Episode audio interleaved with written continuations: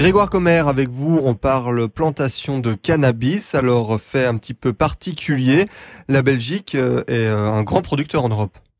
Oui, effectivement, on considère que la Belgique est un des, principaux pays euh, producteurs de, cannabis en Europe.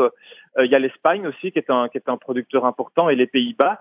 Et puis en fait, la, la Belgique, justement, c'est un producteur important de par cette proximité avec les Pays-Bas, puisque l'essentiel du cannabis produit en Belgique est exporté vers notre pays voisin, puisque là-bas, on le sait, la vente de cannabis est légale, la production est toujours illégale par contre, et donc l'essentiel du cannabis qui est vendu dans les coffee shops aux Pays-Bas, eh bien, il est produit chez nous en Belgique. Alors, euh, produit en Belgique, mais par qui et où ça, Grégoire? Alors, c'est par des organisations criminelles. Pour l'instant, la police fédérale indique que ce sont principalement des organisations euh, albanaises, mais ça fait que à peu près 3-4 ans que c'est le cas. Auparavant, c'était euh, des organisations asiatiques et avant ça, des organisations albanaises, chaque fois de, des petites organisations, une dizaine de personnes qui s'organisent pour louer euh, des biens, des maisons, des hangars, des magasins, des appartements Souvent, à l'insu des propriétaires, elles installent leur plantation de cannabis dans ces maisons, dans ces hangars, dans ces magasins, dans ces appartements. Elles cultivent euh, le cannabis incognito euh, là-bas, derrière les murs, dans des quartiers résidentiels souvent.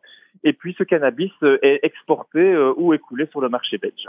Donc, vous l'avez dit, hein, souvent au détriment des, propriétaires. on suppose qu'il y en a beaucoup qui se font piéger, du coup, par les producteurs. Voilà, exactement. Chaque année, des, propriétaires se, font piéger. Alors, souvent, il y a même des couples, des jeunes couples bien sous tout rapport qui sont juste payés euh, par ces organisations criminelles pour aller signer un bail et donc euh, pour ne pas éveiller euh, les soupçons du propriétaire. Et puis une fois que l'organisation criminelle a les clés du logement, eh bien elle transforme le logement en plantation. Et souvent ça crée d'énormes dégâts euh, dans la maison, des murs qui sont euh, abattus, euh, le courant électrique qui est piraté dans le quartier pour pour alimenter les lampes, pour faire pousser les, les plantes cannabis. Et souvent le, propriétaire retrouve son bien saccagé.